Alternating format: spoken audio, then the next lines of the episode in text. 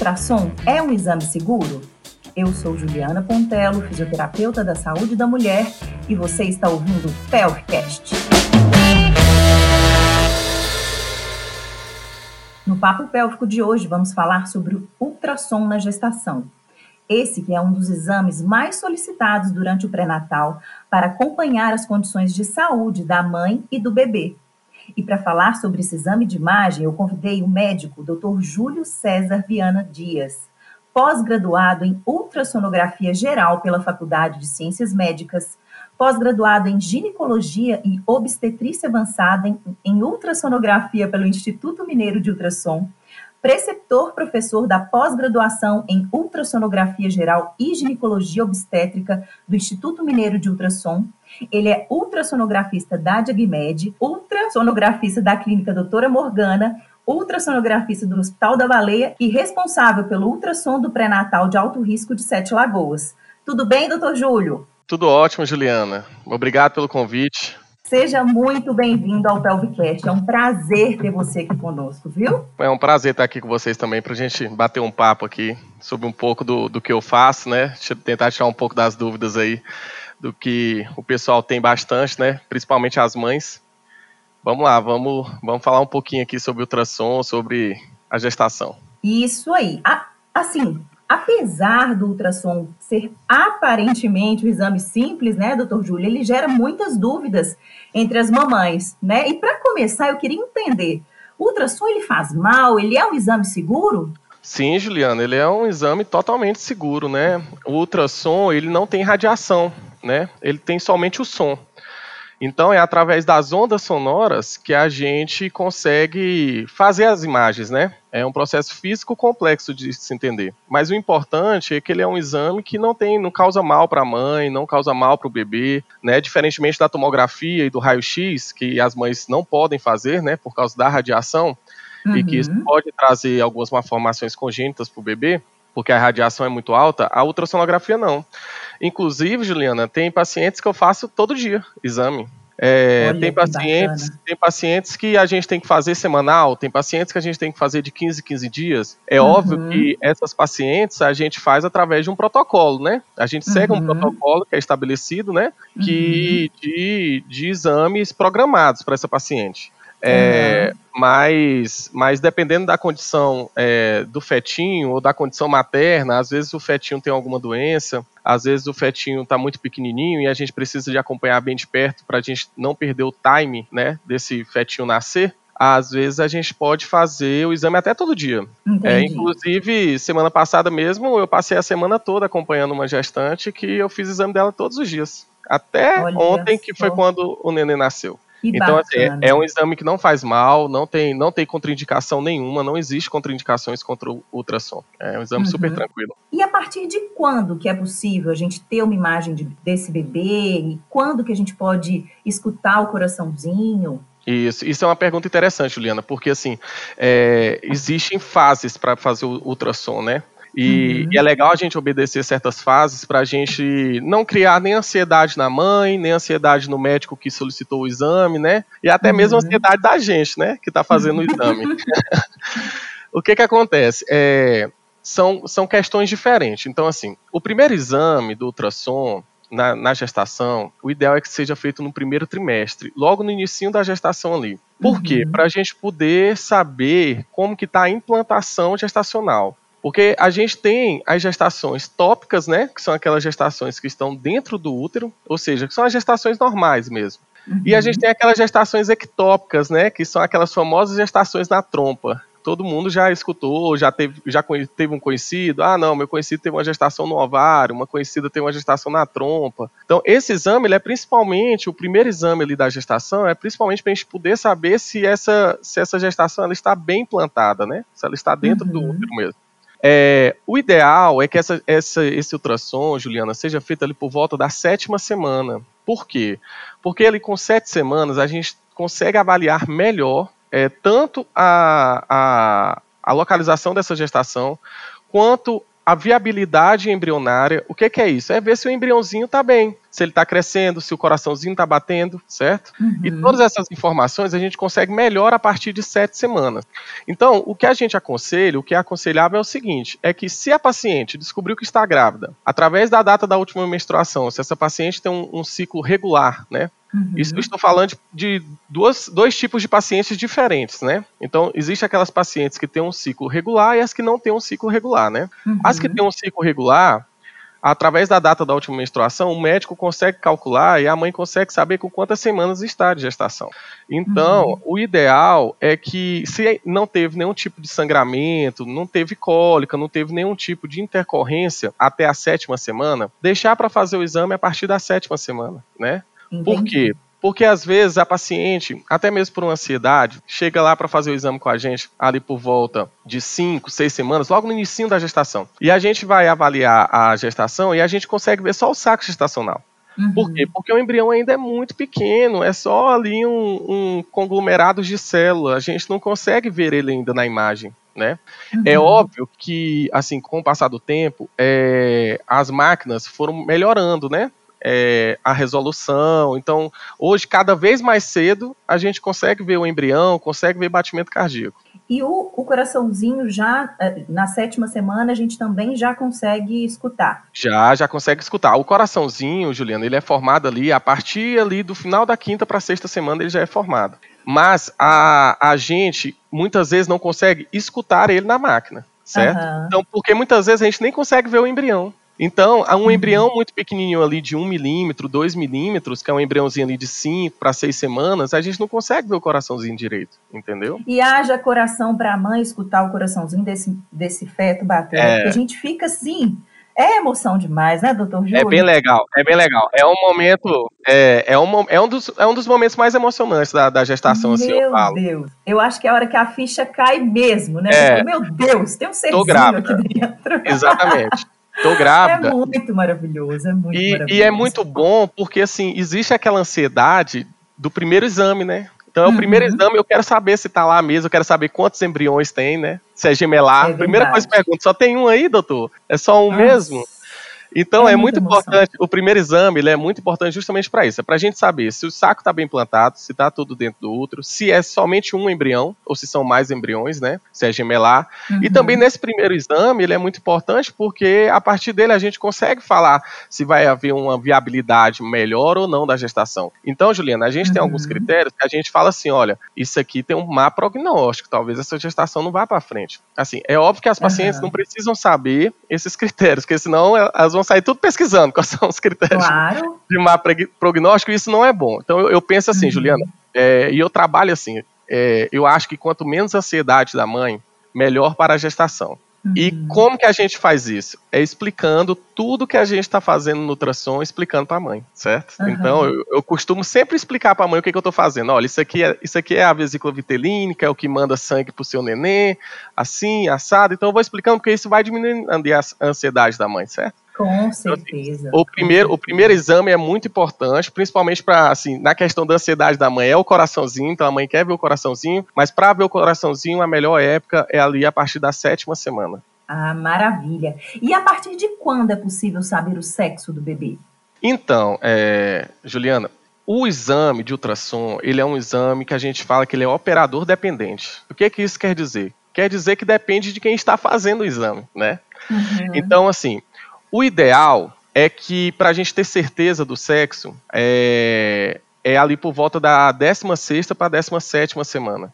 Lembrando que para a gente ter uma morfologia completa, total do sexo do neném, é lá no exame morfológico de segundo trimestre, que é feito ali entre 20 e 24 semanas. Mas ali com 16 e 17 semanas a gente já consegue descobrir, já consegue descobrir o sexo do neném. Uhum. Mas no primeiro exame ali, o, o exame mais importante do primeiro trimestre se chama transcência nucal. Uhum. É, nesse exame, dependendo da posição do neném, Juliana, é, a gente consegue, através do tubérculo genital, que é o sexo primitivo ali do neném, através da posição dele, a gente consegue chutar o sexo, né? A gente brinca que a gente chuta o sexo. Uhum. Mas na verdade é um chute que é quase certeiro, é quase certeiro, porque a, próxima, a própria teoria nos garante isso, né? Aham. Então, pelo posicionamento do tubérculo genital, a gente consegue falar se é um menino ou uma menina com até 90% de chance ali, 95% de chance de ser. Então, é, eu, eu chuto bastante.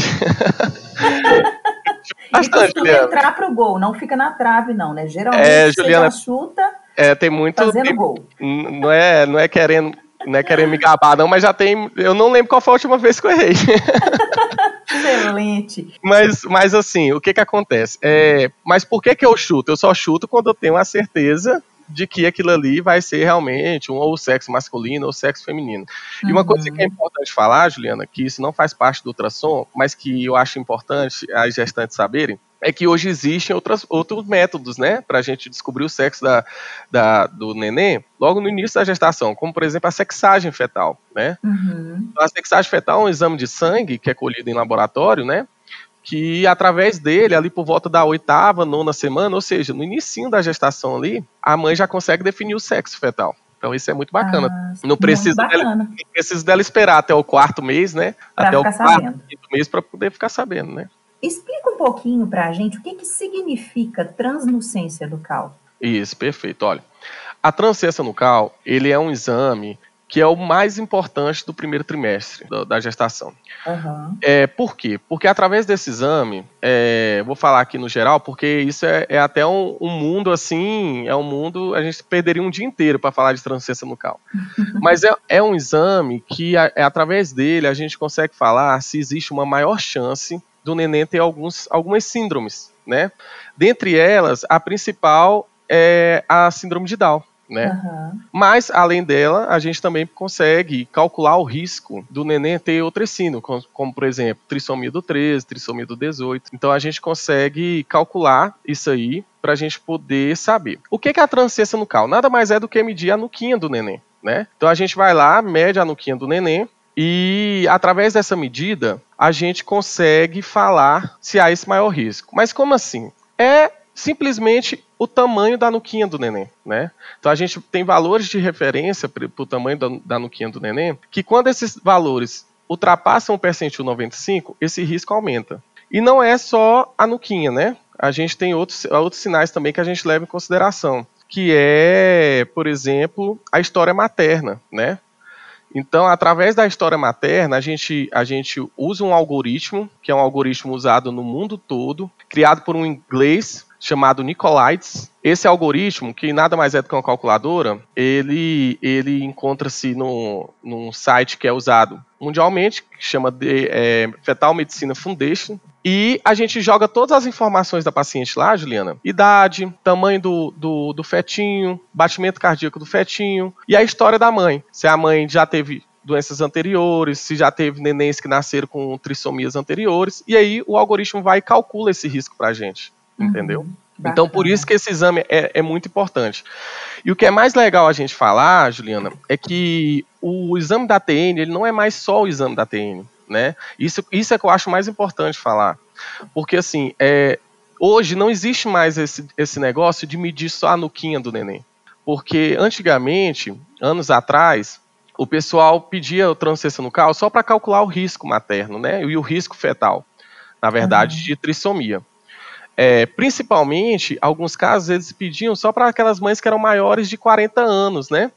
Porque uhum. os estudos mostram que mães maiores de 40 anos, o risco é maior para ter síndrome de Down. Então o pessoal pedia só para essas mães. Aí então eles começaram a pedir para todo mundo. Não, vamos pedir TN para todo mundo. Isso eu falo de consultório particular, tá, é, uhum. Juliana?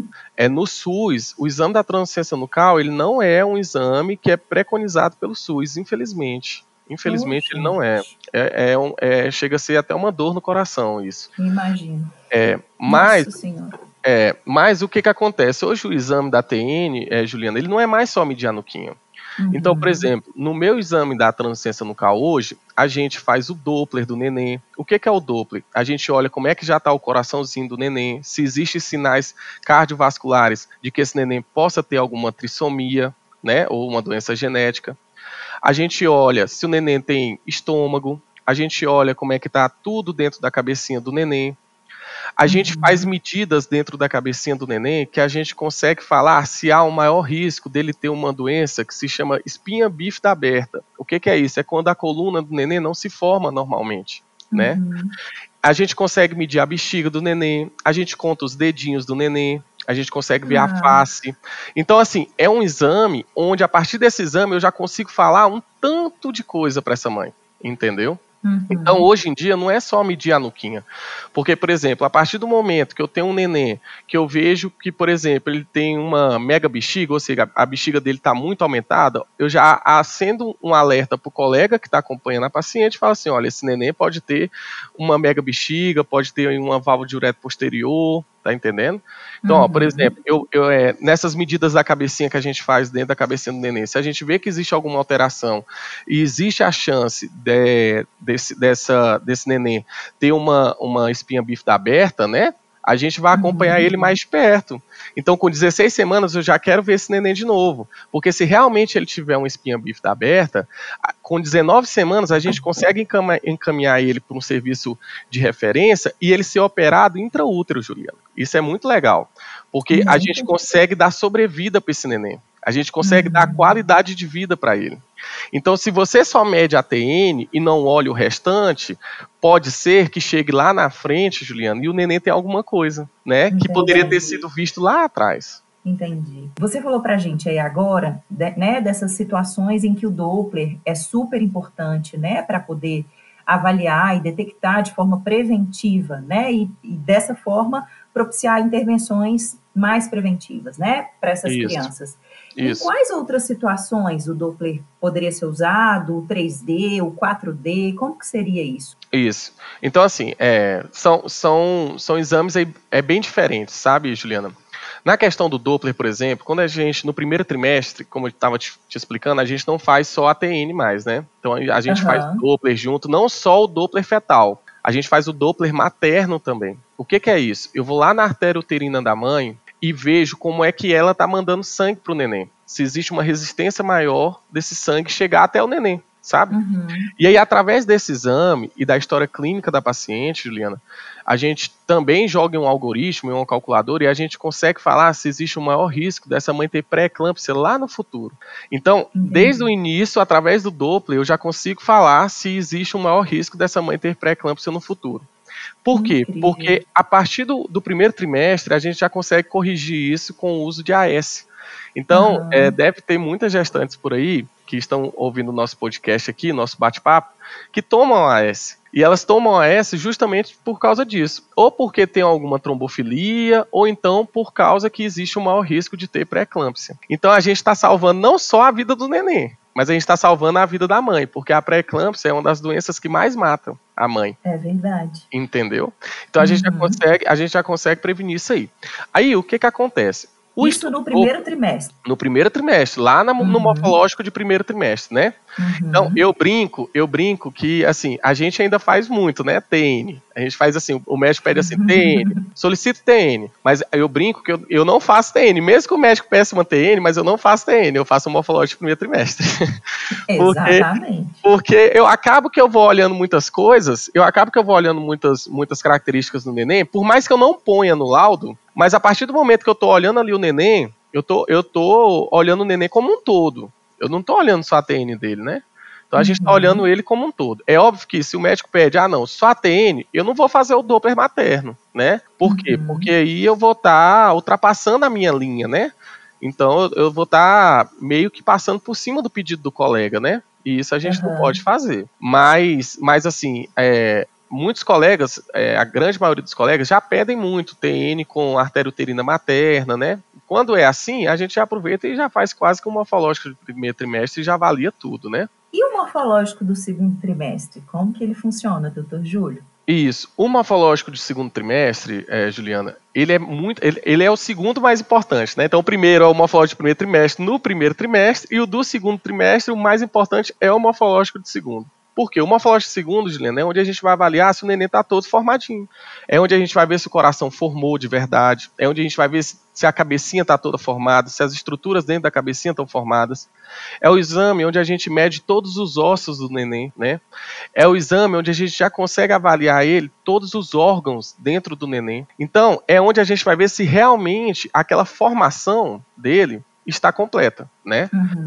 Então, é, muitas vezes acontece, acontece bastante, de, por exemplo, no morfológico de primeiro, é, é, a gente não, não ver nada, porque realmente não ia ver, porque não estava na hora de ver alguma alteração, e quando chega no morfológico de segundo, essa alteração se sobrepõe. E aí a gente uhum. consegue avaliar. Então, é, para você ter noção, Juliana, tudo no neném no morfológico de segundo trimestre é medido. Tudo, tudo nele. E tudo tem valor de referência. Então, uhum. eu, eu, sei se o cerebelo do neném tá pequeno ou se ele tá grande, eu sei se a cabecinha tá pequena ou se tá grande, eu sei se o, o rinzinho tá pequeno ou se tá grande, se os membros estão normais, entendeu? Então, uhum. por isso que ele é tão importante assim. Ai, muito bacana. Muito, é legal. Bacana. E o 3D e o 4D? Isso, você tinha me perguntado sobre o 3D e 4D. Então, diferentemente do Doppler, a gente imagina assim que o Doppler é um exame muito especial e o 3D também, né? Na verdade, o Doppler ele é, ele é, muito, ele é mais importante do que o 3D, bem mais, porque através do Doppler a gente consegue avaliar, inclusive, a condição fetal, né? Se o neném está bem lá dentro ou não. Então, existem uhum. algumas condições que o neném é, esteja, por exemplo, muito pequeno, esteja em sofrimento fetal. Quem vai me falar se aquela gestação tem que ser interrompida ou não é o Doppler fetal. Então, através da uhum. sanguínea do feto eu consigo falar isso. Beleza. O 3D é um exame que é um exame assim que a gente fala que é para a mãe, entendeu? É, é uhum. para a felicidade da mãe.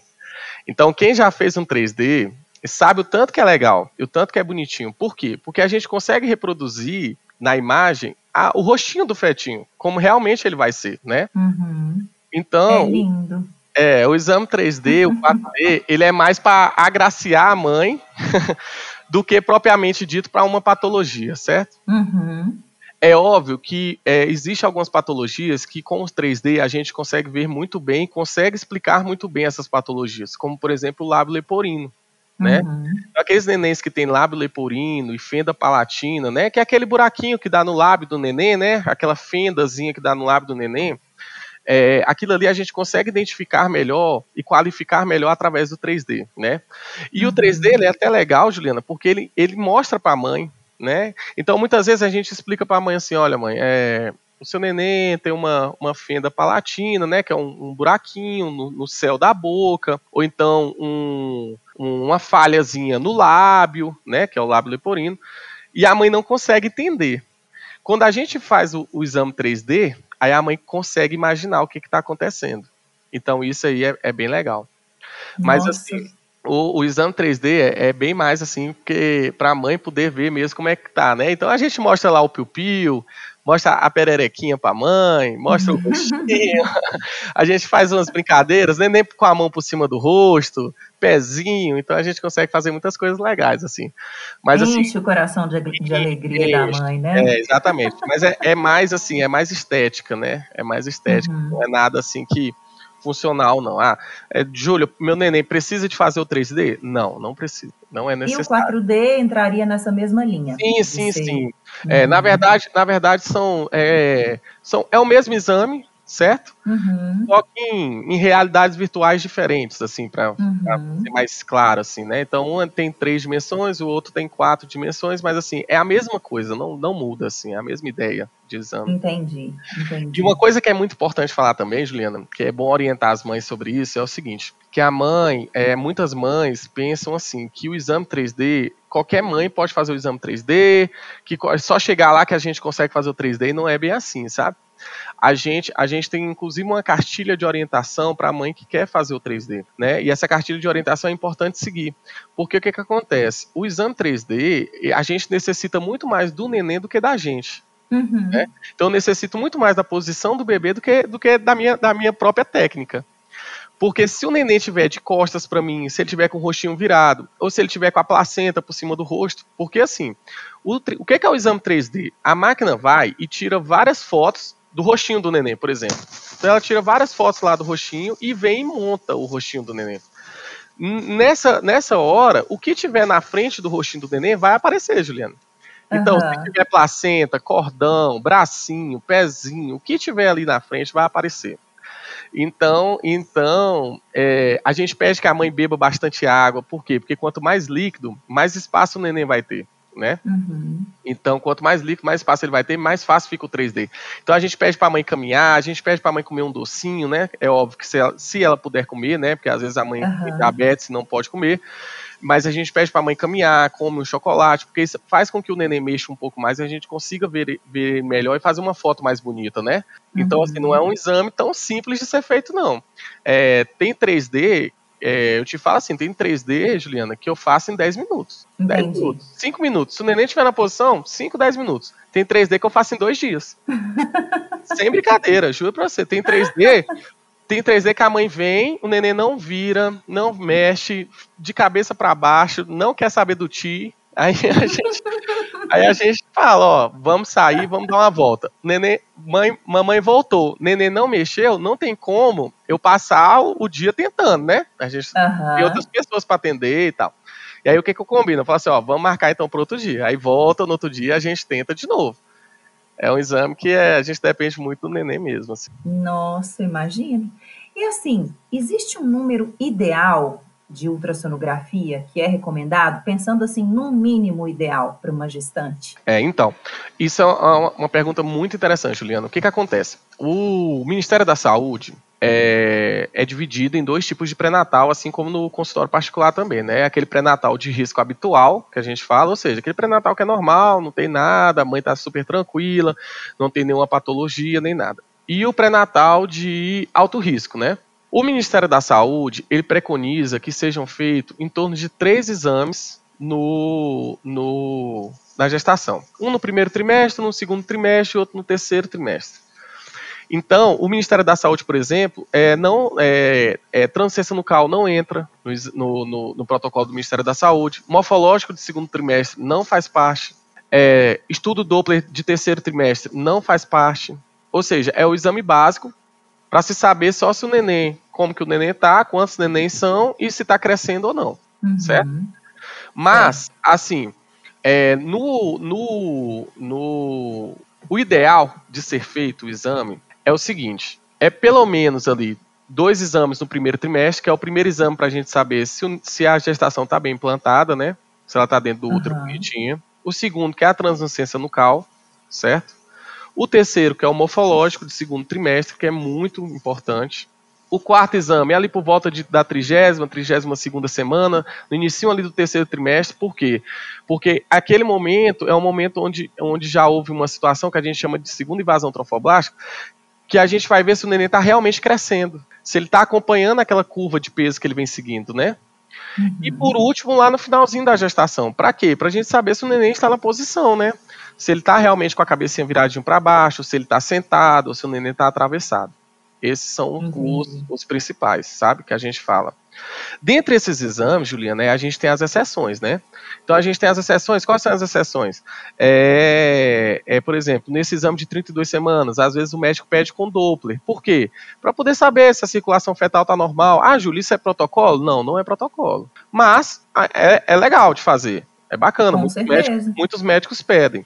É, e existem algumas situações que a gente precisa de fazer mais vezes. Por exemplo, gestação gemelar. Gestação gemelar, a gente, dependendo do, de qual tipo de gestação que é, a gente tem que fazer de 15 15 dias. Uhum. Então, a cada 15 dias eu vejo a mãe e faço exame nela. É, agora não, ah, a gestação está seguindo direitinho, tudo bonitinho. Mas existe aquela questão que é, é a ansiedade da mãe, né? Então, a ansiedade da mãe é, acaba que faz com que a gente faça um pouco mais de exame, porque o que, que acontece? Ó, a gente faz lá o primeiro, vê que tá, tá tudo certinho, que tá tópico, tá dentro do ultra bonitinho. A gente faz a transcência nucal óbvio que a mãe vai querer saber o sexo. Uhum. Concorda? Aí faz lá claro. com 16, aí faz com 16, 17 semanas, faz um. Aí faz o morfológico, né? De segundo trimestre. Uhum. Depois faz um ali por volta de 28 para 32 semanas ali, faz um.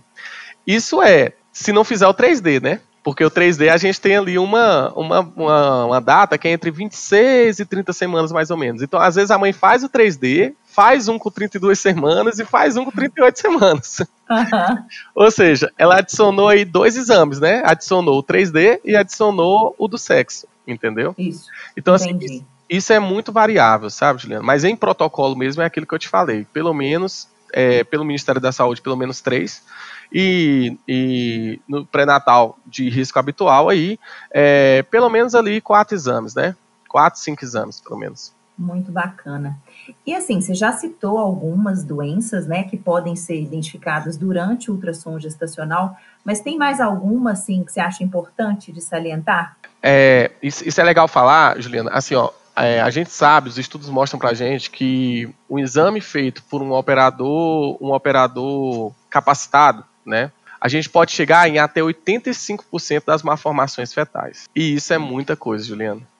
Então, assim, a gente consegue pegar muita, muita má formação, né? Uhum. É, então, é, a gente consegue pegar hernia diafragmática, pezinho torto, é, doenças cardíacas no morfológico, que a gente tem que avaliar o coração para ver se o coração tá, tá, tá perfeito, doenças cardíacas grosseiras, né? Malformações cardíacas grosseiras a gente consegue pegar. É óbvio que quando existem essas, essas malformações cardíacas, quem é o médico especialista para avaliar esse exame é o ecocardiografista, né? Uhum. Então existe uma especialidade dentro da, da ultrassonografia que é o ecocardiografista, que ele estuda só coração de bebê. Então, quando a gente vê alguma anomalia, a gente consegue pegar. Então, a gente consegue ver doenças genéticas, doenças morfológicas. Então, a gente consegue pegar um tanto de coisa aí, sabe? No, no ultrassom. É, é, é, assim, é bem amplo. importante, né? Não, é, é muito importante, assim, é muito importante, porque a gente consegue, que nem eu estava te falando, a gente consegue adiantar muita coisa, Juliana. Hoje em uhum. dia, com os estudos e a, aprimoração da técnica e as máquinas cada vez melhores, a gente consegue mais cedo dar diagnósticos de doenças. E quanto mais cedo a gente consegue dar diagnósticos de doença, a gente consegue mais cedo orientar essa mãe, a gente consegue mais cedo buscar um tratamento, a gente consegue mais cedo optar por uma via de parto importante. Porque, por exemplo, uhum. Juliana, tem, tem certos tipos de doenças fetais que o neném tem que nascer em serviço de referência né? Uhum. Então não dá para ele nascer em qualquer local.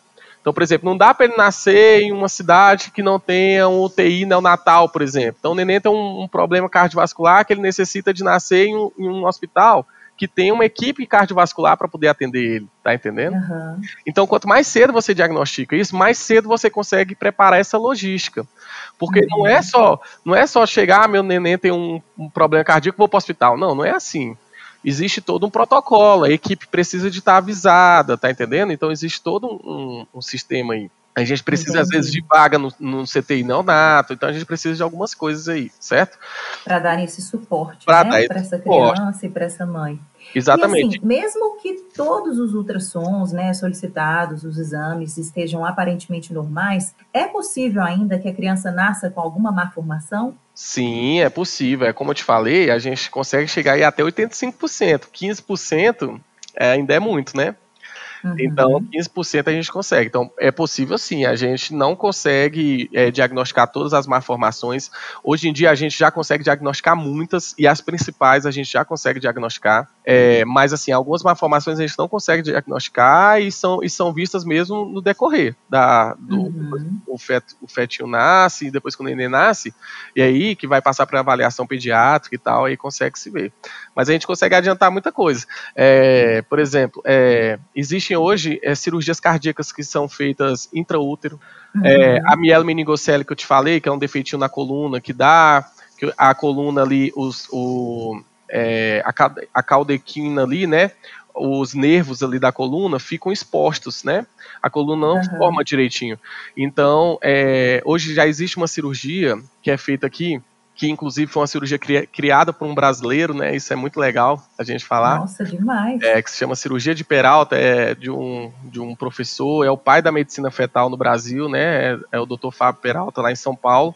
Ele desenvolveu uma técnica de cirurgia intraútero. E essa técnica ele consegue fazer com que o neném nasça, que o neném consiga caminhar, que o neném consiga comer, que o neném consiga ter resposta dos seus esfincterianas, né? Então o neném consegue fazer suas necessidades normalmente. Então a gente já consegue operar o neném dentro do útero. E isso é Nossa. muito legal. É, a hérnia é diafragmática, é a hérnia diafragmática, por exemplo, Juliana, é uma doença fatal. Se o neném nascer sem um diagnóstico de hérnia diafragmática, não dá tempo de operar. Uhum. Não dá tempo. E dependendo do tipo de hernia diafragmática, a gente já consegue, dependendo da condição do neném, da idade gestacional, a gente consegue operar intraútero. Uhum. É, não é que vai resolver a hérnia diafragmática, mas a gente consegue fazer através de um, de um balão, a gente consegue passar todas aquelas alças intestinais que estavam lá dentro do tórax, a gente consegue voltar ela para a cavidade abdominal. E aí uhum. o neném consegue sobreviver e nascer e aí só depois fazer a cirurgia para correção. Entendi. Entendeu?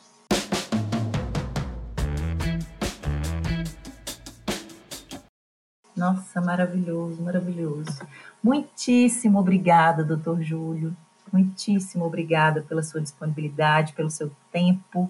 É, nossa, incrível, assim. Eu achei incrível, incrível. Legal, né? mesmo. né? Muito obrigada por compartilhar com a gente, assim. Eu sei que isso é só a pontinha do tanto de conhecimento que você tem, né?